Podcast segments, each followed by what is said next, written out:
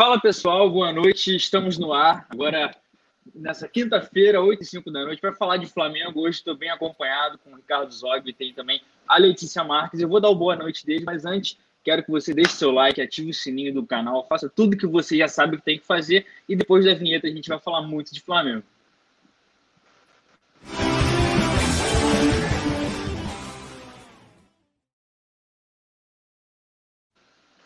Agora sim, né? Estamos de volta. Queria primeiramente dar uma boa noite. Peço licença para o Ricardo, mas vamos começar com as damas, com as mulheres. Boa noite, Letícia. Muito bom estar aqui fazendo esse programa que a gente gosta muito de fazer, de falar de Flamengo, que é o que a gente mais gosta, né? Boa noite, João. Boa noite, Ricardo. Vamos para mais uma mesa redonda rubro-negra, do jeito que a gente gosta. Após um empate, né? A gente está aí para falar sobre vários assuntos do Mengão. Pela primeira vez, nós dois juntos, hein, João? Pois é, assim, podia ser com uma vitória, né? Um, um programa pós-vitória, mas acabou não acontecendo. É, acabou não acontecendo, mas vai sair, o Flamengo vai embalar, mas agora quero dar boa noite também para o Ricardo, o cara da foto que, ó, tá fazendo sucesso no Coluna. Então, boa noite, Ricardo. boa noite, João. E aí, tudo bom, cara? Boa noite, Letícia, sou Letícia.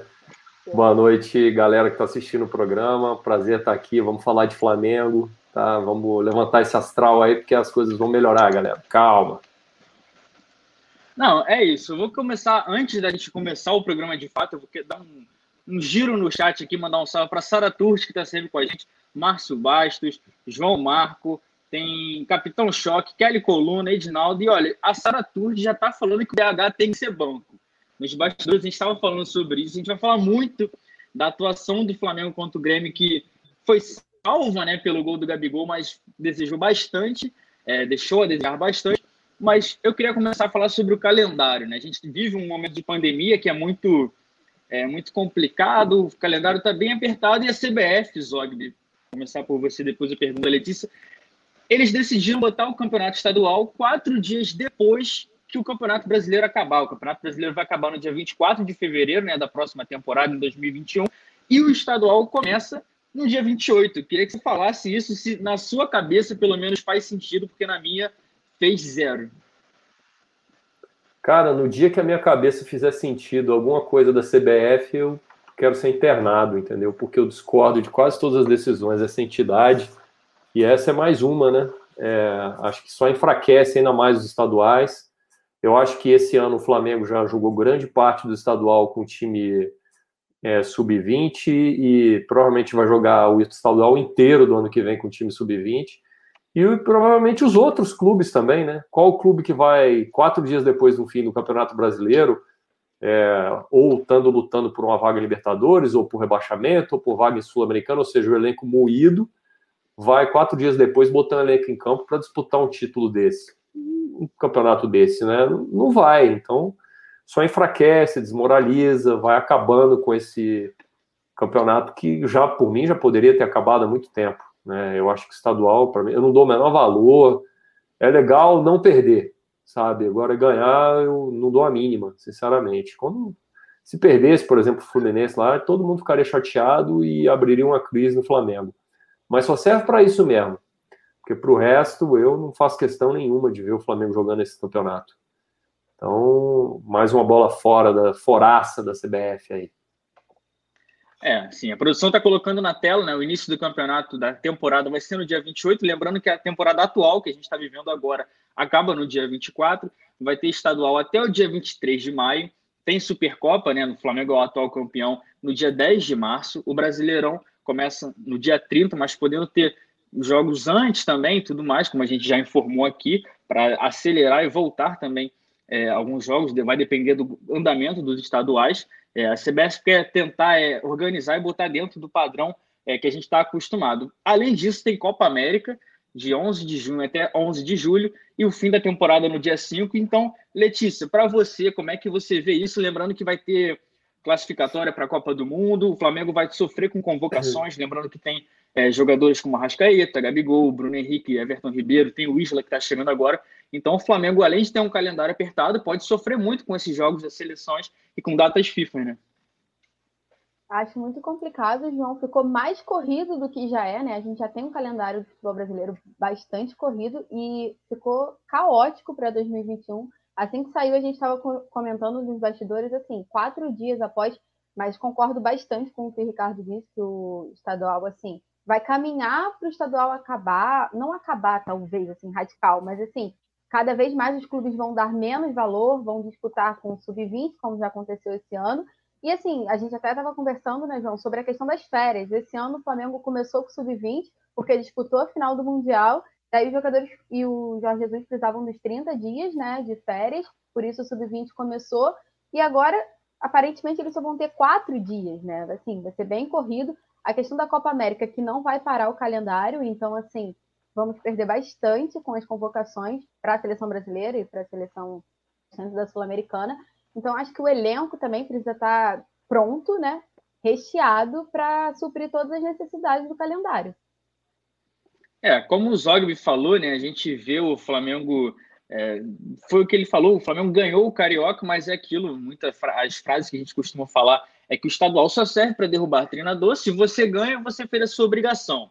Se você perde, você está devendo, tem que entregar mais. Eu queria saber do Zogby também se a solução é, foi como a Letícia citou bem, o Flamengo jogou o começo da Taça Guanabara, foi campeão com o time sub-20, e um dos times que já vem fazendo isso tem um tempo é o Atlético Paranaense, né? Querendo ou não, pode ser coincidência ou não, Zogby. O Atlético conseguiu ganhar um destaque ganhando Copa Sul-Americana, ganhou também a Copa do Brasil, depois que meio que abandonou o estadual lá, o Campeonato Paranaense, e mesmo assim conseguiu fazer campanha e ser campeão com, com o time alternativo. E na minha opinião também, o time sub-20 do Flamengo faria frente em jogo com os times grandes do Rio de Janeiro, porque a fase deles não é das melhores, né, Zog? Pois é, e se a gente perdesse um campeonato carioca com um time sub-20, sinceramente ninguém ia dar a mínima, né? Tão pouco um rival ia conseguir rir da nossa cara, entendeu? É, então, assim, o, o, que a gente só coloca em risco um trabalho sério do, do, do, da equipe principal jogando o campeonato carioca. Coloca em risco desgastando, gerando lesão né, desgastando o técnico caso venha qualquer resultado negativo, qualquer tropeço, qualquer perda de título. Então, assim, eu não, não vejo ganho em nada, cara, sabe? O ganho financeiro é muito pequeno. É... Enfim, eu acho que isso é uma fórmula vencida, não existe lugar nenhum. Ah, tem um charme lá do passado, tá ok, mas na, nem tudo que funcionava antigamente, 30, 20, 40 anos atrás, funciona hoje mais, cara. Tem que rever. Agora tem toda uma politicagem na CBF, né? A força que as federações têm, as federações têm mais força que os clubes na hora que votam para presidente da CBF. E aí essa fatura chega para os clubes, para quem investe, para quem faz a roda do futebol girar mesmo. São os clubes da Série A que botam dinheiro no esporte e que, em última análise, abastecem a CBF, as federações, é, acabam pagando o preço é, dessa politicagem rasteira que existe aí na CBF desde sempre. Então usa o time sub-20, cara, que se dane. Então, já que não tem negociação, já que não dá para conversar, usa o time sub-20. É... Eu, assim, fiquei muito feliz esse ano que a gente já rompeu com o contrato com a televisão e não é mais escravo desse contrato, porque até então a gente ainda tinha esse problema. Já que a gente não tem mais esse contrato no nosso pé, cara, sério mesmo, a gente não tá morrendo de fome, joga com o que tem, se quiser, se não quiser, não joga. A torcida não tá afim de ver esse troço, entendeu? É, eu quero ver o Flamengo jogar, mas eu prefiro ver o Flamengo jogar para ser campeão de alguma coisa que importa do que desgastar o time numa temporada que vai ser extremamente cansativa. É, pô, olhando essas datas aí, vai ser de novo um massacre. Né? Vamos perder jogador o tempo inteiro para a convocação dessa seleção também que não me diz mais nada, entendeu? Eu sou torcedor do Flamengo, não sou torcedor de seleção brasileira e vamos ser sacrificados novamente por causa dessas datas aí. Então, jogar carioca, pô, de jeito nenhum, cara. O último, o último na escala das prioridades aí que a gente pode pensar é utilizar o nosso elenco no Campeonato Carioca. É, o, o chat aqui está acompanhando o que você fala, né, Zog? Todo mundo reclamando muito desse calendário. E a pergunta que o Ed faz aqui é por que, que os clubes não reclamam? Foi como você falou, tem uma política muito grande por trás, não é só simples, olha, eu não quero mais jogar o Carioca. Tem muita coisa envolvendo, e o Ed também falou que assim, vai ser complicado porque vai estourar os músculos dos jogadores. Quatro dias só de pausa. Eu queria saber então da Letícia. A gente já viu a importância da pré-temporada, né, que o Flamengo precisa. O trabalho do Jorge Jesus também começou a dar certo no ano passado, porque teve uma pausa para a Copa América. O Domi, a gente vai falar daqui a pouco disso, está tendo um pouco de trabalho, está tendo dificuldade com, com o Flamengo nesse início, também porque não está conseguindo treinar. O Gabigol, mesmo na coletiva no pós-jogo, disse que o Flamengo está treinando nos jogos. Como você vê, assim, essa batida, né, sem parar, com quatro dias apenas de folga, que chega a ser uma piada né, no calendário de futebol brasileiro. Sim, João, é bem complicado mesmo. Acho que começando, quer dizer, disputando o estadual com o Sub-20, o Flamengo tem três meses de preparação, né? Para a data do Campeonato Brasileiro? É, exatamente, três meses. Então, acho que a solução é realmente essa. O Carioca agora, com, sem contrato com a TV Globo, é bem melhor, né? Você disputar com o Sub-20. Tira um pouco aquela pressão, né? Alivia um pouco aquela obrigação de ter o Flamengo com o time titular jogando e tudo mais. Então, assim, acho que a tendência é que o Flamengo faça isso. Esse ano de 2019 já foi um caminho para isso, né? Então, assim, acredito que em, em 2020, 2020, né? Desculpa. Em 2021, com certeza o Flamengo começa com o sub-20 para fazer a preparação dos titulares. Talvez jogue ali a última a última fase assim com os titulares, como aconteceu agora, mas acredito que, que vai ser só foco na preparação pro campeonato. E trazendo do Domi, que você já abriu um pouquinho, Aí ele só tem uma semana, né? O jogo do Botafogo, ele fica uma semana e depois o calendário não para até o ano Desse jeito, o, o, Letícia, o Domi não vai treinar esse time nunca. nunca. Pensa, o cara não, o cara não, o cara não tem ele dia, tem não tem data. Aí quando só, acabar cara. essa temporada aqui, tem quatro dias, começa a outra. Quando é que esse cara vai treinar esse time, cara? Porra, fala sério. Aí vai acabar o contrato do cara, termina fim do ano que vem. Final da temporada, 5 do 12, acaba o contrato do Domi. Quanto treinamento o cara deu? Quantas semanas livres de treinamento o cara teve? Zero, nenhuma. Loucura completa, não tem condição. É, a gente tem que acompanhar isso e lembrando que tá aí o final da temporada, isso ainda tem um Mundial, né? Que o Flamengo pode disputar, então a gente. Assim, vai ser uma loucura. Como o Zóio falou, o Domi não vai ter tempo. Eu imagino ele, o Marcos Braz, o Bruno Spindel chegando na mesa: olha, você vai ter quatro dias de folga para preparar o time para a próxima temporada. O cara vai fazer o quê também? A gente tem que ver por esse lado. Mas agora, mudando de assunto, tem uma novidade: o Flamengo lançou hoje a camisa número 3, né, o terceiro uniforme, uma camisa muito bonita, na cor predominante preta e com listras vermelhas também na, na faixa inferior da camisa. Eu queria que vocês falassem, né? É, eu, particularmente, gostei muito. Eu daria nota 9,5 para a camisa, porque se fosse toda preta, eu acho que ia ser muito mais bonita, mas a camisa está linda. Queria saber o que você achou, Zog, do terceiro uniforme do Flamengo. Cara, eu não estou tão empolgado que nem você, não, João. É, me parece bonita. É, tem camisas do Flamengo que eu não preciso nem ver presencialmente para ter certeza absoluta que é linda. Tipo, o, o uniforme 2 do ano passado, quando eu vi aquele escudo do Remo ali, eu achei ele maravilhoso. Eu falei, esse, esse uniforme não tem jeito, ele é lindo. E quando eu vi na minha frente, de fato, ele era maravilhoso ela, é o que você falou, se ela fosse toda preta, não tivesse essas listrinhas, eu, eu, eu, acho que não teria a menor dúvida em afirmar que ela seria maravilhosa.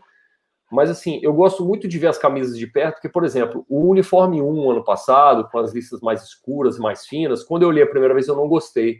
No entanto, quando eu vi ao vivo, eu gostei, comprei, tenho, né? E, e, vai ficar imortalizado, que foi o que a gente ganhou o Bi da Libertadores. É, mas então, tem umas camisas que realmente eu preciso ver ao vivo. Essa aí olhando assim, eu digo que tá ok. Eu não, não antipatizo de cara, né? Fala assim, hum, acho que não vou gostar dessa camisa, né? Agora tem uns que nem vendo ao vivo, né, cara? Tipo aquela azul e amarela lá, toda cheia de quadradinho, aquilo é. era feio demais, vendo ao vivo era feio também. Pô, mas essa, essa me parece bonita, mas é o que você falou, se fosse toda preta, cara, e ela, ela ia ficar um absurdo de bonita. É, todo mundo cobra. Contra? Calma. Todo mundo cobra uma camisa toda preta do uniforme. Eu concordo com o Zogby que o Flamengo era muito bem. Eu gostei também a do ano passado, né? Aquele cinza com o verde limão, assim. Eu, a gente tem que acostumar, né? Que hoje em dia a terceira camisa não é mais tão ligada ao clube. E essa não vai contra o que a gente vem acompanhando nos últimos tempos. A Adidas hoje também lançou camisas do Cruzeiro, São Paulo, do Internacional. A do Flamengo é disparada mais bonita. A do Inter, eu não sei se vocês viram, mas assim, sem comentários, mas eu queria saber de você, Letícia, o que, que você acha da terceira camisa do Flamengo, que foi o Ilharão também, o Diego, que está renovando o contrato, nem foi o modelo dessa vez, ainda tem isso, né? para facilitar, né? O Diego, geralmente, a galera brinca que ele facilita é... o uniforme ficar bonito. Eu tenho um problema, assim, eu, eu, geralmente gosto de ver o uniforme na mão, vestir, para saber o que, que eu acho. Mas, por incrível que pareça, eu gostei bastante desse. Assim que a gente recebeu a mensagem que a Adidas tinha lançado, a gente começou a conversar no grupo. Eu gostei bastante, eu achei bem bonito. Eu só não gosto muito do patrocínio, mas assim, a camisa em si eu achei bem bonita, gostei do modelo preta. Acho até que com as listras vermelhas ficou mais, ficou mais bonita do que se fosse toda preta, por isso que eu falei que eu ia contra vocês. Mas eu acho que também preciso, para assim, bater o 10, eu acho que preciso ver assim pessoalmente, vestir. Mas eu gostei, gostei, João. E disparada, como você disse, é com certeza a mais bonita que foi lançada hoje, porque as outras. Essa logozinha do, do BRB. Parece, né? essa logozinha do BRB é bem feia, cara. Eu sei porque eu convivo muito é. com ela aqui em Brasília, eu vejo ela para todo lado desde sempre. Ela tá muito defasada. Não deve aguentar mais. É. Agora aqui no Rio a gente está começando a se ambientar, a gente vai andando aqui, é, por exemplo, na Avenida das Américas, onde tem, tem banner com BRB, agora tá virando, a gente está sabendo um pouco do que você está passando aí. Antes disso, eu queria pedir todo mundo deixar o like no, no, nesse vídeo, vai ajudar bastante. E no chat, vou ler a opinião dos torcedores né, sobre a camisa. É, FA Manutenção disse que achou legal as, li as listas. O Weber já discorda, disse que ficou horrível. Não, não ficou horrível também. Não deu gosto. É, tem o Walter Kleve falando que tá linda, que sendo do Flamengo é o que importa. A Jona Carrilho disse que o Arão é fofo. Já o Morgan falou que feio aí só o Arão. Assim, a gente vive a democracia aqui no chat, todo mundo tem um gosto, mas a Joana disse que gostou. A Josiane Resistência, que está sempre com a gente, disse que amou também. E o Felipe Cesso falou que do ano passado era horrível de perto. Queria que vocês falassem também das outras duas camisas Adidas que esse ano está lançando essas listras com. Parece que está falhado de longe, mas é a marca registrada dos uniformes dele, dele, dela, né? Esse ano. E tem a camisa 1 e a 2. Agora, botando as três, assim, até o chat, se quiser responder, qual vocês preferiram de 2020 dos uniformes do Flamengo? Começando por você, Zogby. Ah, eu, eu, a que eu mais gostei foi a primeira, a número 1, o uniforme principal mesmo. O 2 eu achei que ficou bonito, mas eu ainda preferi o do ano passado. Cara, o do ano passado é das camisas 2 mais bonitas que eu já vi do Flamengo. É, aquela camisa é maravilhosa. É, então, é difícil competir com ela, assim. De todas as brancas que eu tenho, aquela ali provavelmente é a que eu mais gosto. Então, assim, o ano passado eu achei os uniformes. Agora, a desse ano eu acho até mais bonita que o do ano passado. Agora, dos últimos 10 anos, eu vou te falar que a camisa mais bonita que eu acho do Flamengo é de 2013. Eu acho maravilhosa. Logo que a Adidas voltou para o Flamengo. Acho aquela camisa maravilhosa, marav perfeita. Largura das listas, gola ver, perfeita. Aquela camisa é linda demais. Que a gente ganhou a Copa do Brasil você, 2013, para quem não, não, não lembra, Sim. que o Hernani usava. O que estragava era aquele patrocínio amarelo na manga só, né? Aí eu tenho uma lisa sem patrocínio. É eu tenho uma lisa, a minha é lisona, não tem patrocínio nenhum. Aí é mais bonito. Aí, né? aí é, fica perfeito. Aí, e você, Letícia, das três, qual você prefere? De 2020, eu prefiro a branca. Eu geralmente prefiro a camisa branca, mas assim, em 2020, realmente disparado, eu prefiro a branca. E você perguntou de 2019, eu também prefiro a branca. Mas entre a camisa 1 de 2019 e a de 2020, eu acho a de 2020 muito mais bonita do que a de 2019 a de 2019 me incomoda um pouco a, a, escrita, mas assim, a de 2020 eu achei lindo o modelo, as listas que você falou que são meio falhadas e tudo mais. Eu gosto bastante dos três. De 2020 eu gostei dos três uniformes.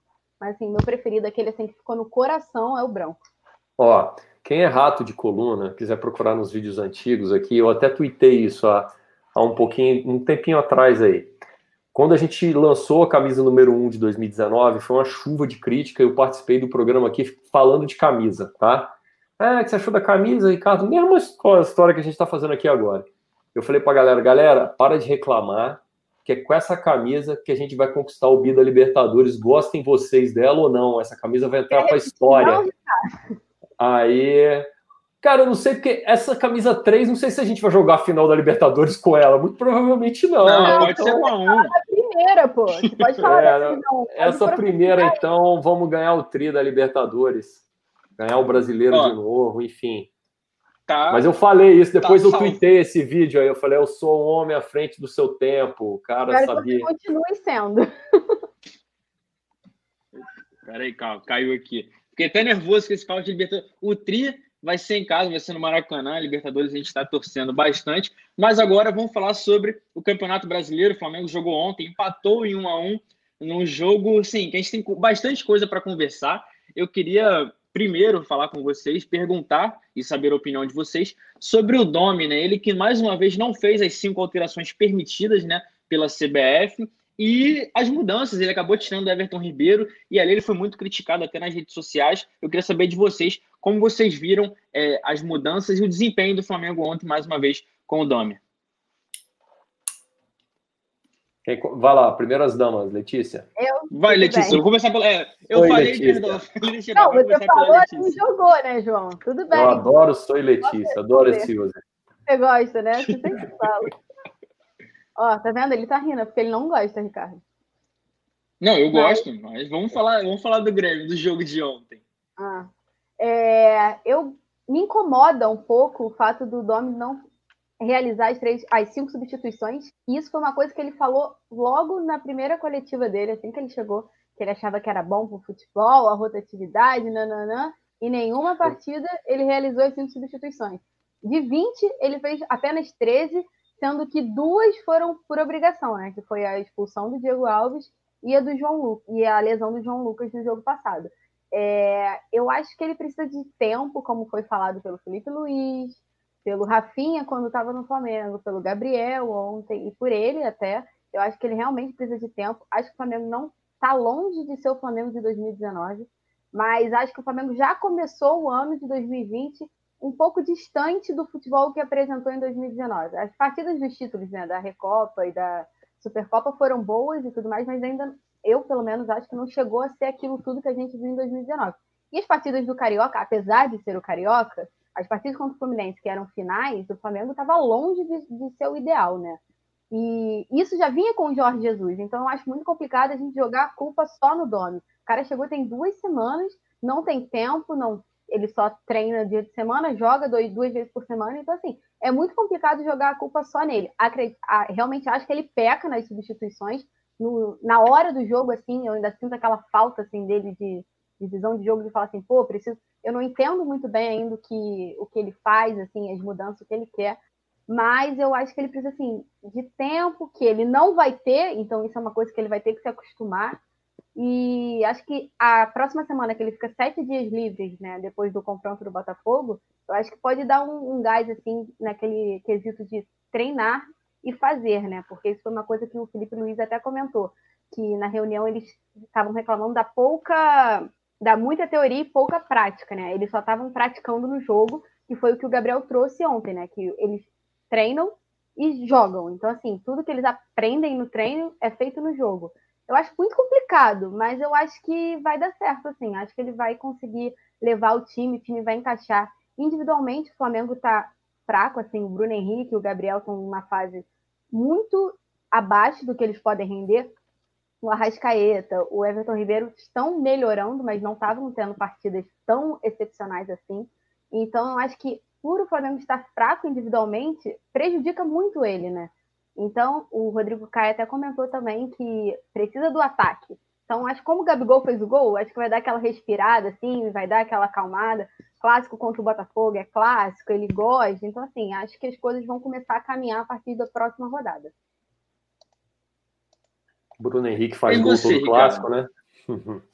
Tá acostumado. Cara, se, não, se, não, fizer, a, gente fica eu, eu tava, eu tava assim, a, a Letícia tava falando que a gente vai ter uma semana cheia de treinamento semana passada. Eu comecei a lembrar do tempo do Zé Ricardo, que quando a gente tinha semana cheia, o time voltava pior, né? Me deu um medo. Mas isso não vai acontecer, não. Cara, então, é...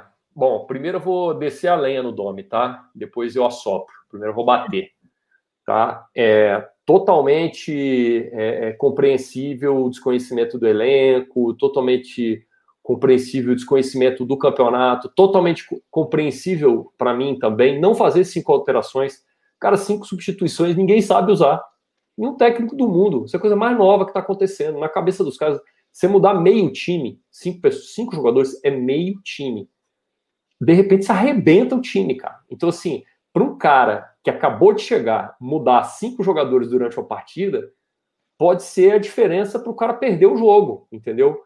para o time se desmantelar inteirinho e o cara levar um pau, tomar uma virada, ou então tomar aquele gol que não tem mais como recuperar. Ontem a gente toma o segundo do Grêmio, babal, velho. Não ia ter empate. Porque ontem o Flamengo, tá, o Flamengo não mereceu empatar. E o Grêmio não mereceu ganhar. Olha que jogo louco. Porque o Grêmio foi um time covarde, que não merecia aquela vitória. Sentou no resultado, foi um time resultadista ali, entregou a bola para o Flamengo, ficou esperando aquela oportunidade de sair no contra-ataque ali com o PP e deu uma mínima para a partida daí para frente. E, e, tem potencial. É um dos melhores times do campeonato. Isso não precisava ter sido feito ontem pelo Renato. Ele foi um bundão, um medroso, ao contrário do Sampaoli. Ele foi um covarde. Né? E ele mereceu, o time dele mereceu levar o empate, apesar do time do Flamengo não merecer a vitória, porque jogou bem mal. Jogou bem mal. Um pedaço do primeiro tempo, que acho que a gente até jogou bem ali, entre os 10 e os 35 do primeiro tempo, a gente jogou bem. Agora, a substituição do Everton Ribeiro, cara, foi um negócio tão esquizofrênico. Eu xinguei tanto o Domi mesmo na hora. Eu falei, não é possível. Quando eu vi o Vitinho aquecendo, eu falei, vai entrar no lugar do. Vai entrar no lugar do Bruno Henrique, vai botar o Vitinho na esquerda, que o Vitinho pode jogar por ali. E o Bruno Henrique tá jogando nada. Eu acho que é unânime isso aqui. Todo mundo reclamando aqui no chat do Bruno Henrique, eu sou mais um. E no final, é... o cara me bota no lugar do Everton Ribeiro, cara, que para mim era um dos melhores jogadores em campo, mais lúcidos, assim, que ainda podia criar alguma coisa. Ontem, para mim, ele estava até melhor do que o Rascaeta. Eu não entendi nada. E eu falei, pô, uma coisa assim, eu justifico o cara fazer uma alteração porque ele não conhece quem está entrando. Agora, ele vendo quem está jogando, vendo que o cara está jogando bem, tirar o cara, para mim fez o menor sentido, foi uma doideira. Xinguei ele pra caramba. Mas bom, começo de trabalho, ponto positivo, cara. Ponto positivo. Pontos positivos, quer dizer. Um, me pareceu que o elenco está comprado na ideia do cara, tá? A comemoração do Gabigol abraçando ele, todas as declarações que estão vindo até agora, os, os caras estão querendo dar uma chance para o treinador.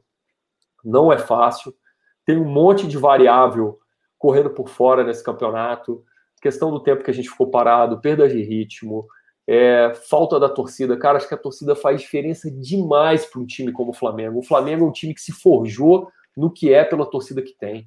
Então, assim, fica diferente. Os jogadores dá para ver, é nítido que eles ainda vivem uma espécie de luto pela perda do Jorge Jesus.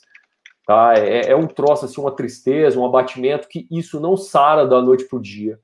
Né? Isso a gente vai precisar de um tempo para voltar ao normal. Tá? Então é, a torcida vai ter que ter paciência.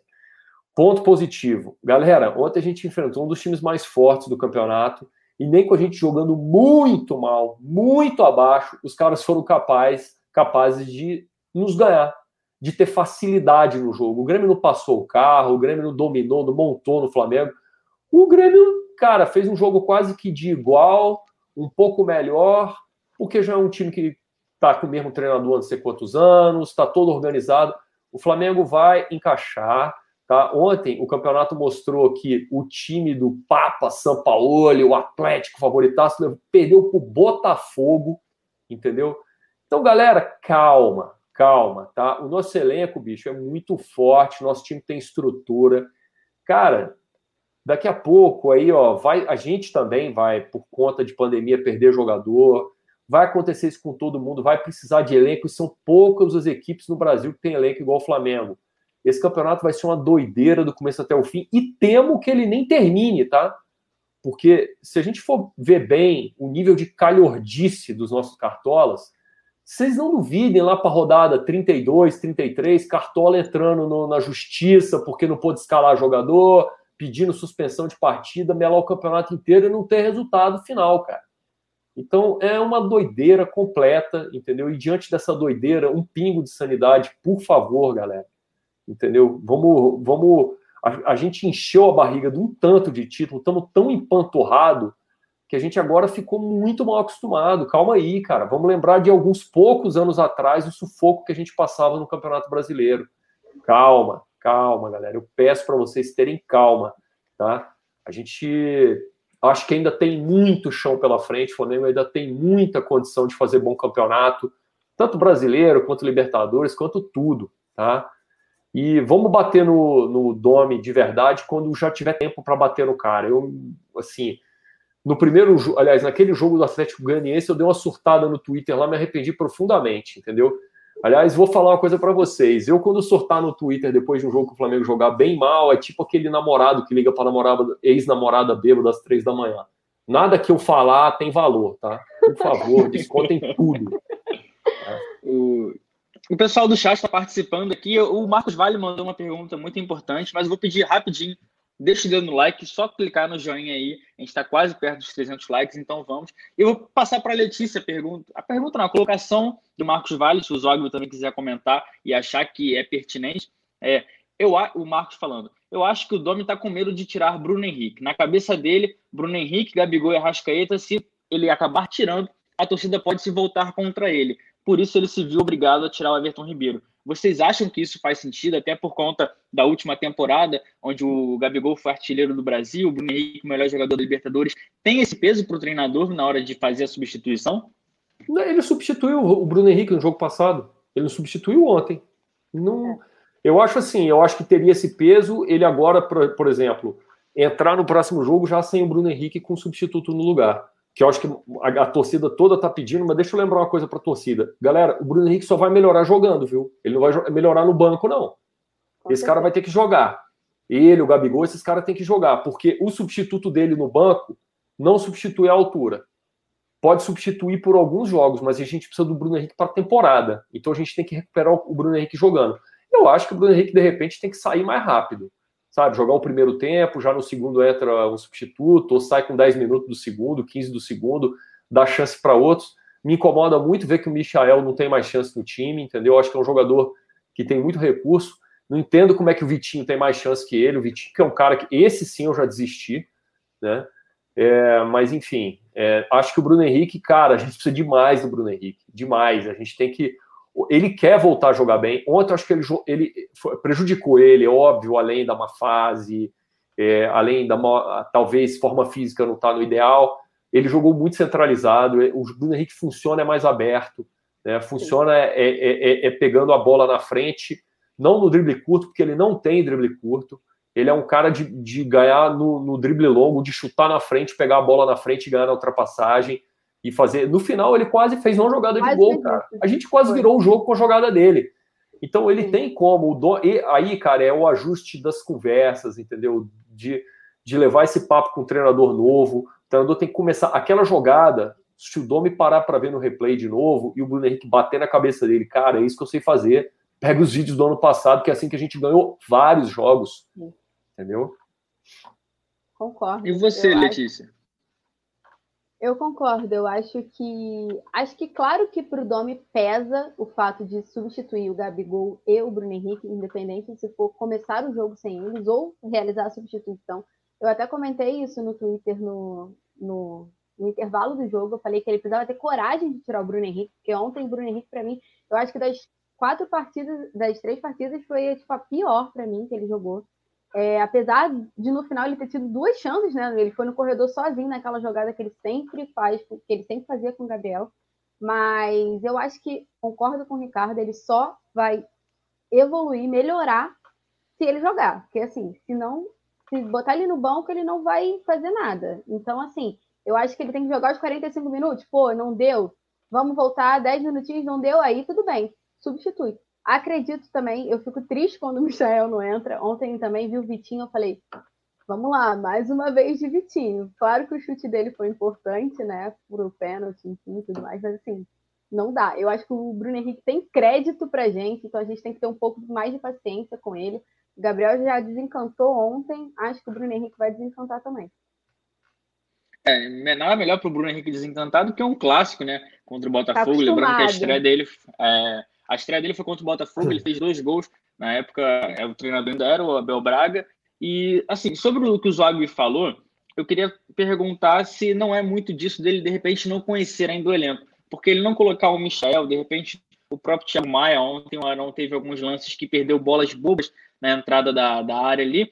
É, se isso pesa, de repente ele não vai colocar porque ele não conhece tanto e bater tanto nessa tecla. Porque o Michael, por exemplo, o Bruno Henrique não estava bem, uma das jogadas que podia ser era o Michel no mano a mano, lembrando que o Cortez já estava meio balançado ali, que ele tomou um chapéu também do Everton Ribeiro que a gente começou, e ele foi na batida de segurança, ele na entrevista coletiva ele disse que queria fazer um 4-2-4, Isso com. Só que o Gabigol caindo muito pela direita. Você acha também que o Gabigol caindo tanto e não voltando para ficar ali na frente, o Flamengo perde assim bastante o poder ofensivo ou não tem nada a ver? Ricardo, cara, foi para você. É, que eu falei, eu, eu o, João, eu acho o seguinte, cara. Posicionamento de Gabigol e Bruno Henrique, para mim, é, teria que ser uma coisa sagrada na estrutura do time. O time tinha que jogar em função do que foi o posicionamento desses dois jogadores na temporada passada. Você tem que, para mim, o time tinha que ser montado deles para trás. Porque o que esses caras fizeram de gol e deram assistência um para o outro ao longo da temporada passada inteira e no começo dessa também, isso não, isso não poderia, isso não pode de jeito nenhum ser mexido. Então, quando você centraliza o Bruno Henrique, entendeu? Abre o Gabigol, né? O Gabigol às vezes deixa de, de flutuar para se tornar um cara mais fixo. Cara, você vai descaracterizando uma coisa que deu muito certo. Você, cara, para você desfazer uma coisa que deu muito certo, só você ter uma solução maravilhosa que vai dar ou igual ou mais certo ainda. E não é o caso pelo que a gente está vendo. Então, eu, assim, para mim é sagrada a posição desses dois, cara, em relação ao esquema. Tá? O, o, nesse ponto, o Domenech ele pode tentar até outras coisas desses caras para trás. Mas esses dois caras na frente, ele tem que fazer, dar um jeito de, de continuar a fazer, é, é, manter funcionando, cara. Porque funcionou de um jeito incrível ano passado. Os dois jogadores, pô. Eu lembro que chegou no, na reta final do Campeonato Brasileiro, o Bruno Henrique estava na esperança ainda de passar o Gabigol na artilharia. É. Assim, agora vamos passar a dar um giro no, no, no chat que manda salve. Jailton, Joana, Elaíla, FA Manutenção. O Vicente Flá chegou aqui, isso é um traíra. Olha, Lecena Marques, Jailton Brito, Walt, Lana, Anselmo. E olha, a Joana falou aqui uma coisa que eu concordo plenamente, que a torcida faz muita falta. Mas, ô Letícia, se fosse uma atuação é como foi a de ontem com a torcida, você acha que já teria pressão em cima do Domi? Porque a torcida do Flamengo, como o Zog falou, parece que esqueceu muito ano passado, óbvio que ficou mal acostumado, isso é bom porque é, reforça a temporada de 2019 que o Flamengo fez, mas como você vê, se fosse com a torcida, a pressão que ele sofre, sofreria ontem, até tirando o, o, Ribeiro e colocando o Vitinho, uma substituição que não foi muito bem vista, mas acho que também não foi nem de, de todos os piores assim, não, mas a atuação em si que foi bem, bem abaixo do que a gente estava esperando, né? João, toda vez que eu olho para o Domi, ele me assusta um pouco, porque ele é muito calmo em campo, né? E aí eu fico tipo assim, o que está acontecendo? O que, que passa pela cabeça dele? Porque a gente estava acostumado com Jesus pulando, pipocando e tudo, e aí eu olho ele tá assim, pleno, o time perdendo e ele pleno. Parecia que ele acabou de fazer uma aula de yoga. Então, assim, eu não entendo. Porém, o jogo do Atlético Mineiro, o jogo do Grêmio, eu acho que o limite para ele no Maracanã, assim, para a torcida já começar a pegar no pé mesmo, assim, seria o jogo do Botafogo, caso o Flamengo não vencesse. Assim, são dois, são dois jogos, né, no Maracanã só, sem torcida. Mas, assim, com torcida, ontem, ainda mais pela rivalidade com o Grêmio, o Renato Gaúcho, é, era a primeira partida no Maracanã depois de 5 a 0 Seria tudo. Aí substitui o Everton Ribeiro. Eu não sei se o, se o cidadão ia aguentar, não. Acho que ele ia ficar bem assustado com, com a situação, porque a torcida ia vaiar. A torcida já ia estar bem irritada com o início Ô, Letícia, do brasileiro. Se a gente tivesse torcida no jogo do Atlético Mineiro, a gente ia ganhar o jogo. Eu Tem falo isso sem medo. Sem medo de errar. As Tem bolas teriam também. entrado. As bolas, ter... as bolas, quando tem a torcida para explodir, o é. atacante, ele aumenta o nível de concentração dele, porque ele tem um prazer tão grande de ouvir aquela explosão da torcida, que quando ele bota o pezinho na bola ali, ele bota de outro jeito, isso está fazendo falta é demais. Força, né? assim, é óbvio, é a magnética que é magnética mesmo, entendeu? Inclusive para atrair a bola para dentro do gol. Aquele jogo a gente não teria perdido. Não teria eu perdido. acho que eu também acho que assim, ele de fato vai estrear pelo Flamengo o dia que ele pisar no Maracanã lotado, e aí ele vai ter a dimensão porque uma das entrevistas do, de um dos auxiliares dele foi comentando sobre assim, é, ele, ele tem uma aspas muito boa que ele fala assim, a gente teve a dimensão do que é o Flamengo no aeroporto. E assim, o aeroporto para receber ele não foi nada. Tinha o quê? Sei lá, 100 pessoas? Não sei nem se tinha isso. E eles não, já ficaram é assustados. Então, e ele, e ele já falou assim, a gente viu a, a torcida em cima, deram um boné pra gente, não sei o quê. E eu fiquei tipo assim, o cara tá assustado com isso. Imagina. Pô, aeroporto com 100 pessoas, Aeroflá do Mugni deu mais, hein? oh, se, ele, oh. se ele pega um do Diego. Nossa, o do Diego foi o clássico, né? Acho que o do Diego foi tipo o divisor de águas, assim, tipo, agora vai todo aeroporto Aerofly e não deu certo várias vezes. Mas eu acredito que, assim, quando ele vê o Maracanã lotado e tudo mais, ele vai ter um. Eu não, eu não consigo imaginar ele calmo no Maracanã, sabe? Porque a sensação que eu tenho é que ele tá, tipo, tranquilo, assistindo o jogo como se estivesse no sofá de casa. E eu, eu me assusto um pouco com isso. Acho que eu sinto falta do Jorge Jesus pulando. Mas o Jorge ah, mas... Jesus, o Jorge Jesus, na, na volta da parada, ele mudou muito também. Ah, ele já estava mais de lado que aqui, né? Porque, ele cara, quando tu dá um. Olha só, quando tu dá um faniquito daquele que ele dava sem câmera, vaza tudo, cara, vira uma presepada. O cara, o cara depois vai é. se ver, vai...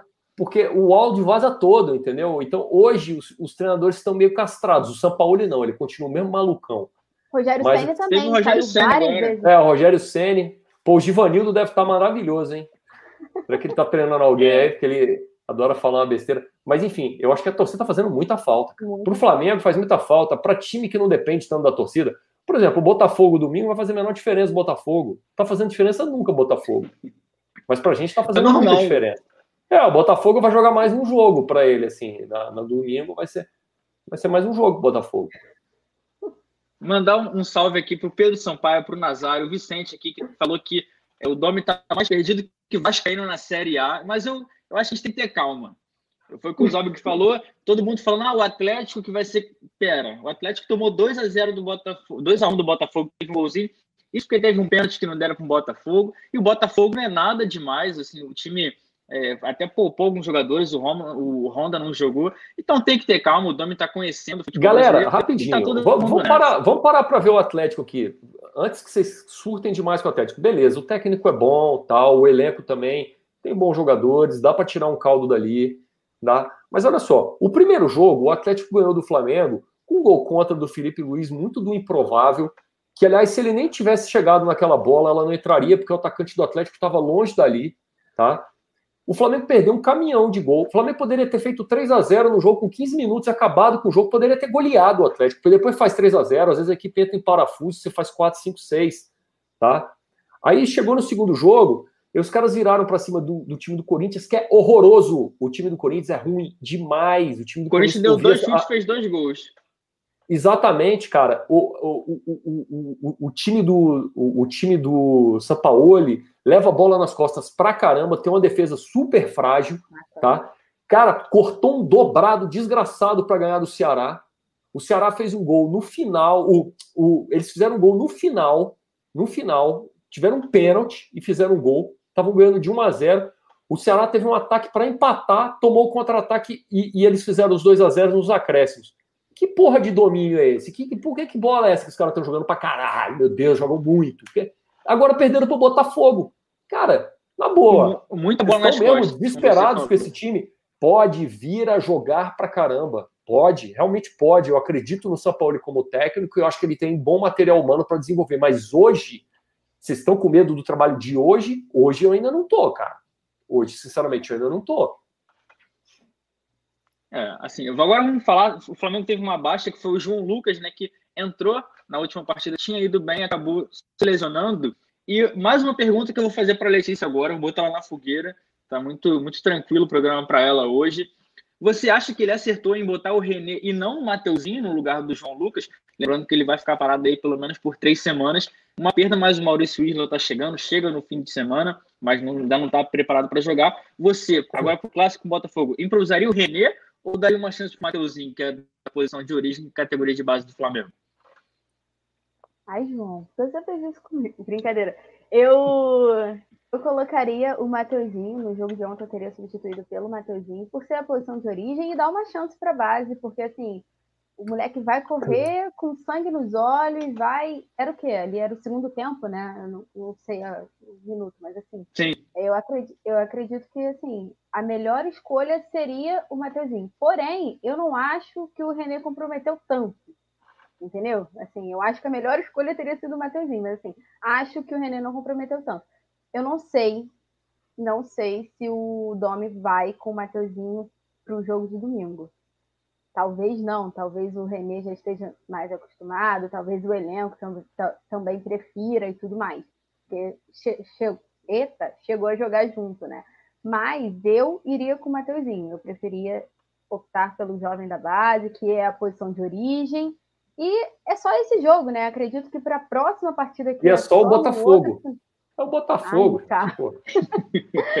tá acostumado a ganhar na base, né? O Matheusinho já tá acostumado a ganhar na base do Botafogo e tudo mais. Mas assim, acredito que no próximo jogo, né? Que depois do Botafogo, não lembro quem o Flamengo pega, mas já deve ter o Isla como opção, pelo menos. Não sei se talvez para titular, porque ele não joga desde março. Mas acho que para o próximo jogo. Então, assim, é uma solução rápida, imediata para um jogo de domingo contra o Botafogo. Não precisa também de tanto mistério, né, Ricardo? Você iria com quem? Cara, eu, eu iria. Olha só, eu entendo perfeitamente ele ter optado pelo René ao invés do Mateuzinho. Ele nem conhece o Mateuzinho. Ele acabou de subir da base o menino. Ele, ele tinha voltado para a base por conta da saída do Rafinha. Ele veio ali na emergência, nem viu o moleque jogar, não faz a menor ideia de como, como o moleque joga. É, pô, a gente estava perdendo o jogo. Um time gigante, um time forte pra caramba como o Grêmio, tu bota o moleque completamente na fogueira, ele poderia dar resposta, até acredito que tem capacidade para dar, eu entendo perfeitamente o improviso e entendo se ele mantivesse improviso.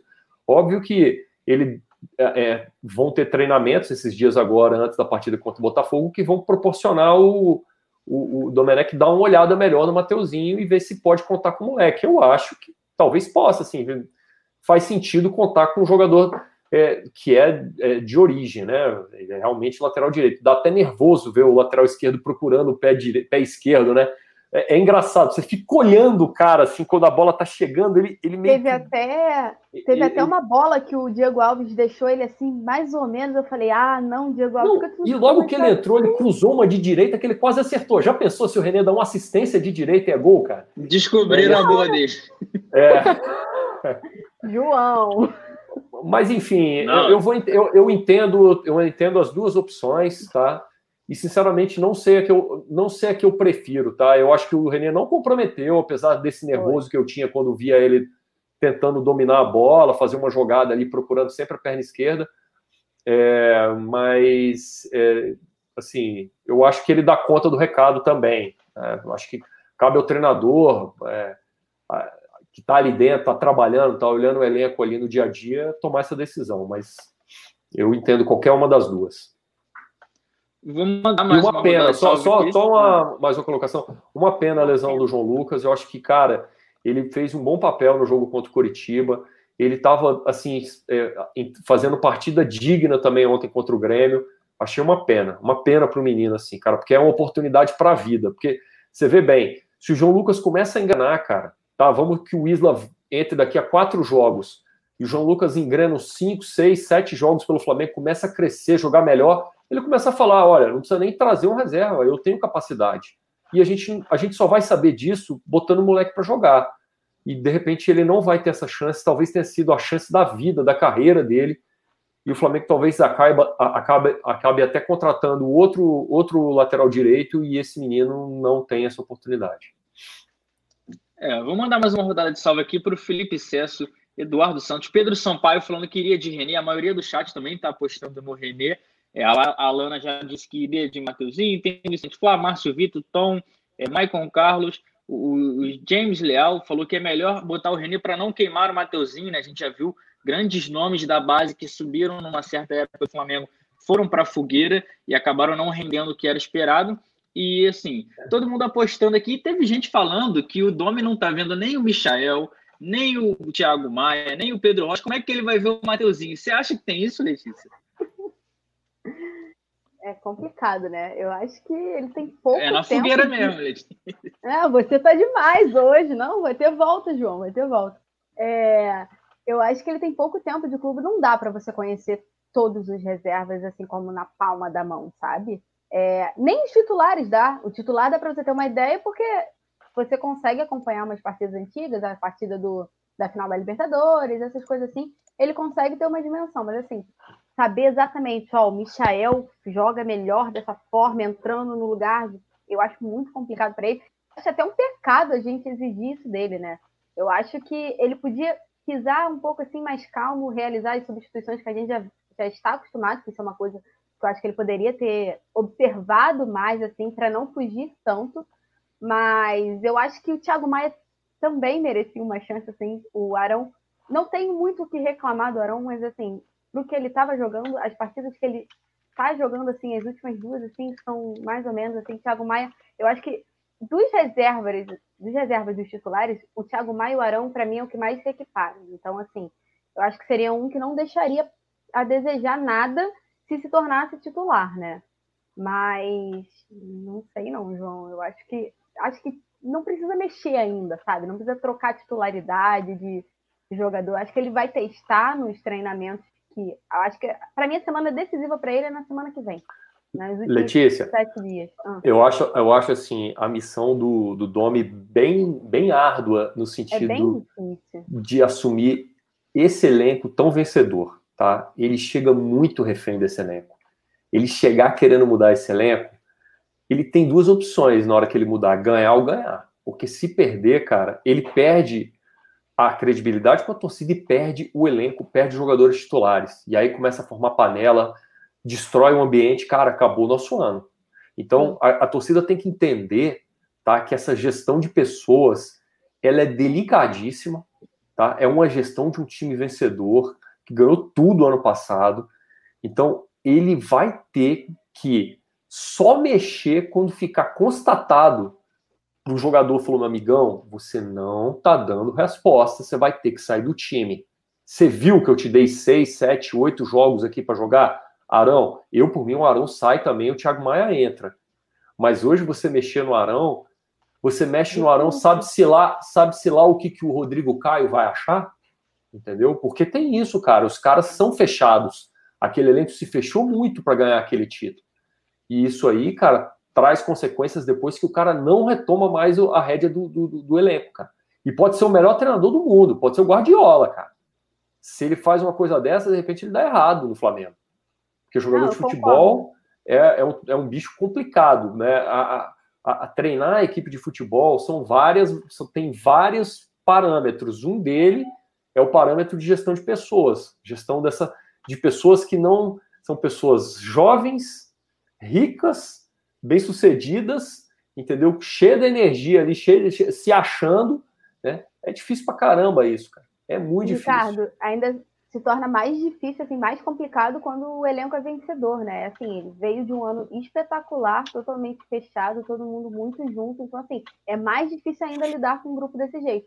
Mas uma coisa que me conforta, eu até estava conversando isso, e você até comentou no início do programa, é que o elenco parece estar abraçado com ele, parece estar Sim. entendendo as ideias, parece estar tipo assim, ó, a gente vai correr por você, e vamos, e vamos, e vamos, e vamos, e vamos. Então, e isso é uma coisa que me conforta, porque o elenco podia tá, não, não digo rejeitar, mas assim, tá numa situação neutra, sabe? E eu não vejo isso, eu vejo pelo contrário, eu vejo o elenco para cima dele, apoiando.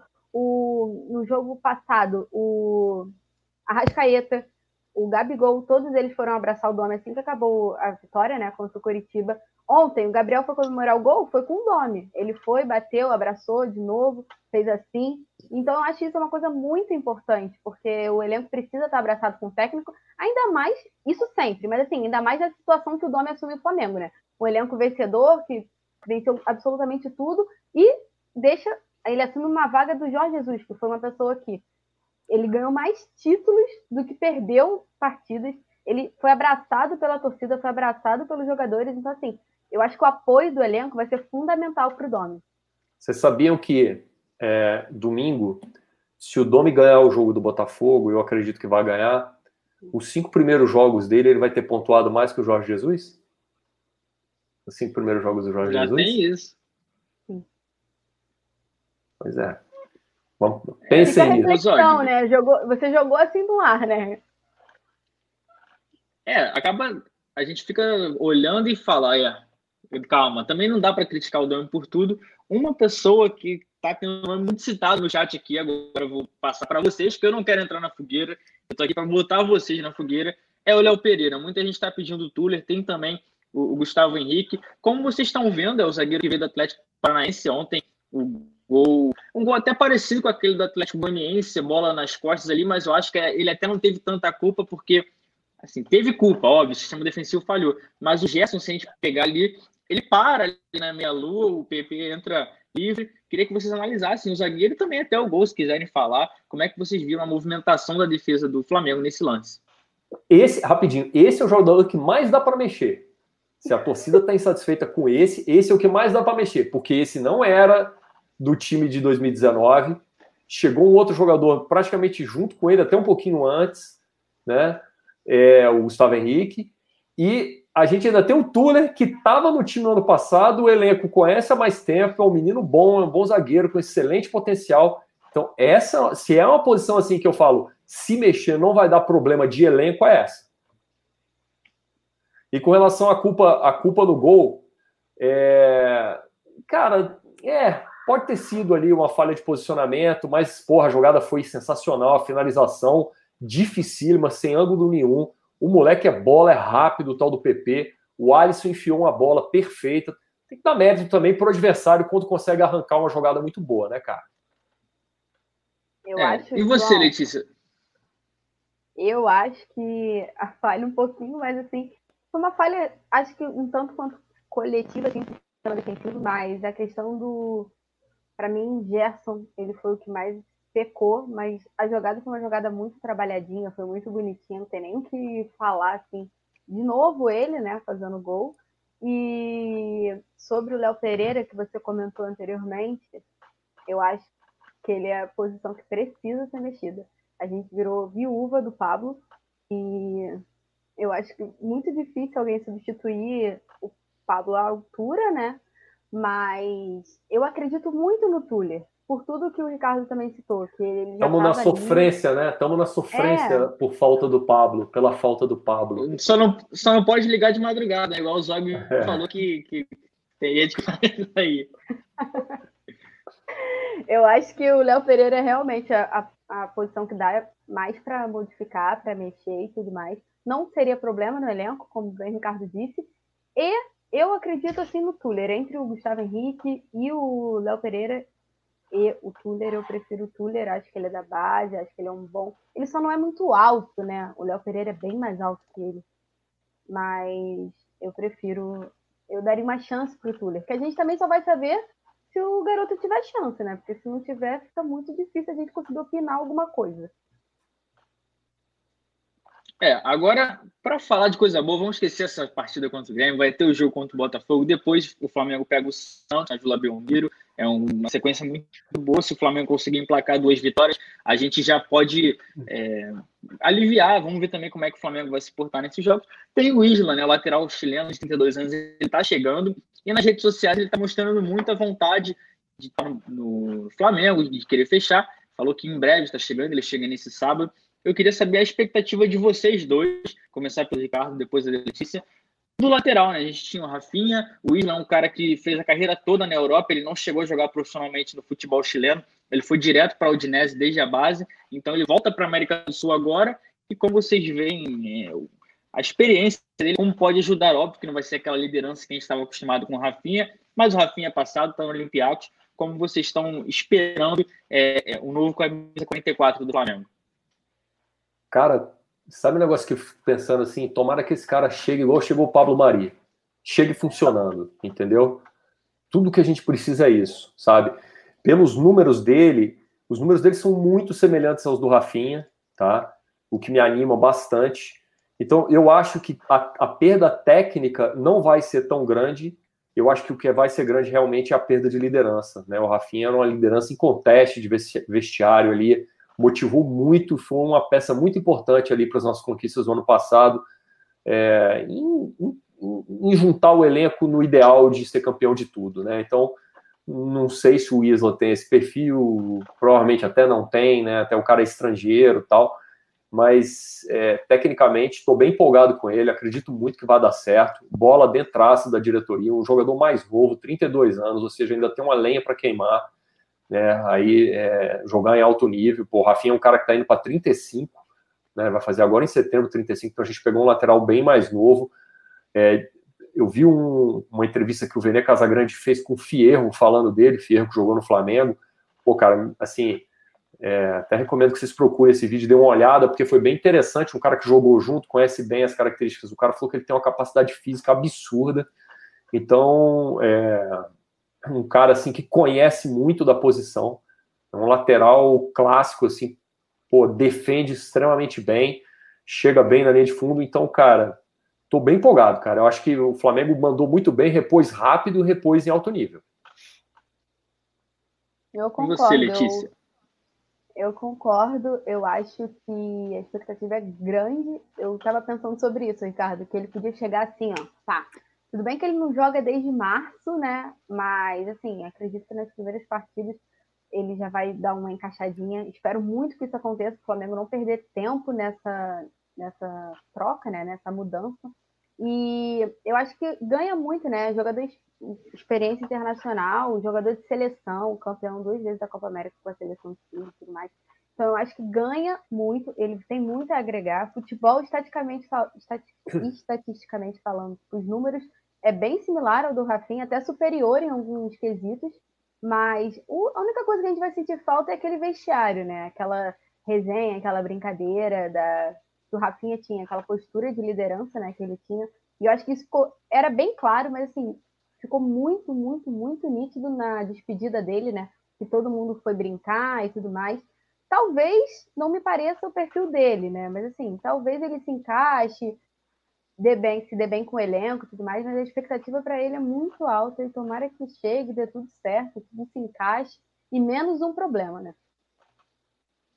É, eu vou dar mais um giro aqui no chat. Tem a Aliciana Marques, Vicente Flá, Laila Joana, o FA Manutenção, é. todo mundo, Gerson Vilarino, Cairo, é, o Tom Gutenberg, Jota Souza, João Francisco, é, Citael, tem o Max Fight, todo mundo aqui ligado. Eu vou pedir, a gente está encaminhando o final agora, queria as considerações finais do Zog. Um prazer fazer o programa com você. Queria que cada vez que tiver disponível para participar com a gente, que é muito bom ver você falar assim. A gente às vezes não concorda com o negócio e tu vê o Zog falando, aí tu não, é, eu concordo, ele tá certo, você consegue passar bem a ideia, então fica aí, dá o seu recado final para a galera. É isso aí, galera. De novo, pedir paciência para a torcida, cara. Paciência com o time, com o clube. É, a gente veio de um ano completamente surreal, surreal. O Flamengo fez em 2019, não, não tem na história do futebol brasileiro. E aí a torcida realmente entra num padrão de expectativa assim completamente fora do normal. Calma, a gente ainda tem estrutura, salário em dia, CT de primeiro mundo, um baita elenco, tá? Elenco que é reforçado quando a gente pede uma peça, vem a mesma uma peça na mesma altura, entendeu? Então, é, calma que as coisas vão vão se ajeitar, entendeu? Calma com o novo treinador aí, tá? É, tem até o lado bom de não ter torcida, porque o cara ainda tá aguentando os gritos de burro já no terceiro jogo, cara, quarto jogo já. Então, assim, eu ainda acredito bastante no Flamengo para 2020, né? E as coisas vão se ajeitar. Eu tô botando uma fé que as coisas ainda vão se ajeitar, tá? E vamos ganhar do Botafogo domingo. Não vai ser um baile, quem tá esperando que a gente vai dar um pau, a gente importante é a vitória, tá? Importante nesse momento que o time ainda está em construção, em reconstrução, é a vitória é, é, ter, é justamente a vitória que traz estabilidade para o trabalho continuar e evoluir, entendeu? Então a gente precisa ganhar do Botafogo. 1 a 0 2 a 1 precisa ganhar do Botafogo. Ganhando, a gente começa a botar a cabeça no lugar, vai ter uma semana cheia de trabalho e vamos que vamos. Um prazer estar aqui com o seu Letícia, um prazer estar aqui com o João Pedro, um prazer estar aqui nesse canal com essa audiência maravilhosa aqui. Fico muito feliz de fazer esse programa sempre. É isso. Eu, antes de pedir, falar com a Letícia, vou pedir só mais a última rodada do like, todo mundo aí chegando, todo mundo gostando muito do programa de hoje. E agora eu vou dar tchau para a Letícia. Eu sou fã, foi bem, botei na fogueira porque tem que botar mesmo, tá aqui. É para isso, a gente está aqui para botar fogo no parquinho. Então, Letícia, suas considerações finais. É, a única coisa que eu peço, assim, gente, é sério, paciência com o Bruno Henrique, com o Gabigol, porque assim, o Gabigol já desencantou, mas o Bruno Henrique vive seca dele no Flamengo, mas ele tem crédito, né? Só lembrar de 2019, os dois bastante crédito pra gente, então assim, a gente tem que ter um pouquinho mais de paciência com ele. E com o Domi, assim, nem se fala. Acredito que aos pouquinhos, assim, ele vai se encaixar, vai conhecer cada vez mais o elenco. Acredito muito na vitória no, contra o clássico do Botafogo, né? Acho que o Flamengo vai ganhar e a vitória é importante. Meio a zero, como diz meu pai, meu pai sempre fala assim, meio a zero é a vitória. E Monstro. 6 a 0 contra o Botafogo tá ótimo, porque o que importa são os três pontos na tabela e a confiança que o jogador ganha, né? O Domi até falou isso em entrevista, que assim, o que vale é a vitória para a confiança do elenco, principalmente, ele até citou o Gabigol, né? que estava sem marcar, então ele fala que o artilheiro precisa do gol para dar aquela respirada e acreditar mais. Então, assim, acho que o gol do Gabriel literalmente vai desencantar assim, o elenco do Flamengo, vai fazer bem para o Bruno Henrique também. A expectativa para as próximas rodadas são bem altas e é isso. Foi um prazer fazer com vocês pela primeira vez esse trio. E é isso, João, você botou na fogueira, mas tá aí. Ricardo, foi um prazer de novo. É isso, tchau, galera.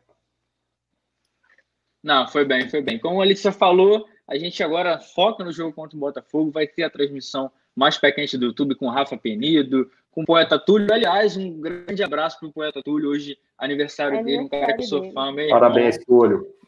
É, tá ficando velhinho. O sósia do Diego que o Coluna contratou, né? Mas é isso. o famoso lá a em Portugal, se... né, João? É, se ele for lá, meu Deus do céu, coitado dele.